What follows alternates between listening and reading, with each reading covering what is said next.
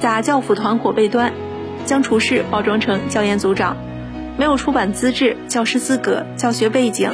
蔡某招聘多名学历仅为初中的工作人员，编写教辅图书网上售卖。为了卖书，该团伙将一名初中文化的厨师包装成具有二十二年教龄的小学语文教研组组长。经查，该团伙非法经营数额一千多万元。近日，蔡某等四名主犯被提起公诉。